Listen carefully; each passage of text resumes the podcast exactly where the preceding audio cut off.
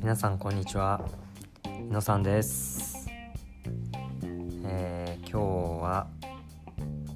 またあの本の紹介をしていきたいと思います。今日読んだのは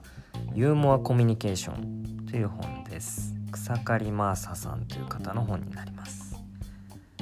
えー先日の読書会で、えー読みましたあの「童貞の称賛」すごい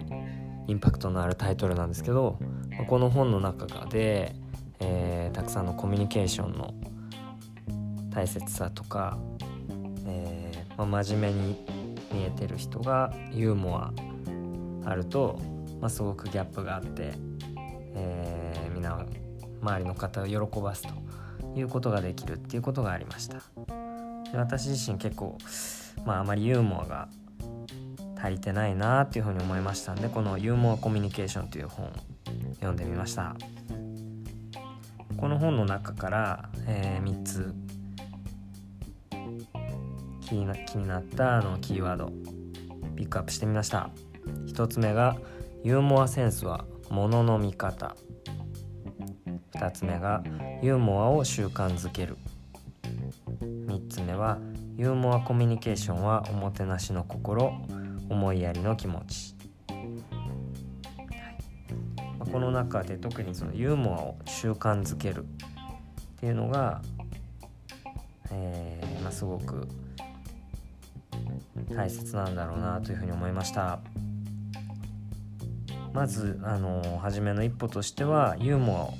大切だっていうふうに思って意識することが重要だと。例えばユーモアグッズ何か面白いグッズを集めたりとかユーモアフォト面白い写真を集めてみる。とユーモアジャーナルって言ってあのその日にあった面白いこととかを、えーメモに残しておくとか。あとユーモア比喩。何かこう比喩に比喩として例えられる面白いことがあったらそれを、えーまあ、残しとくと。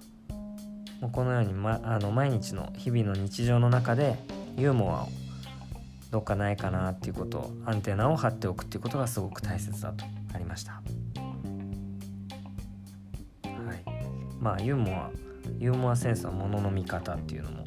すごく面白いなと思いました。そしてユーモアコミュニケーションはおもてなしの心相手を思いやり思思いやりの気持ちなんだよっていうことも、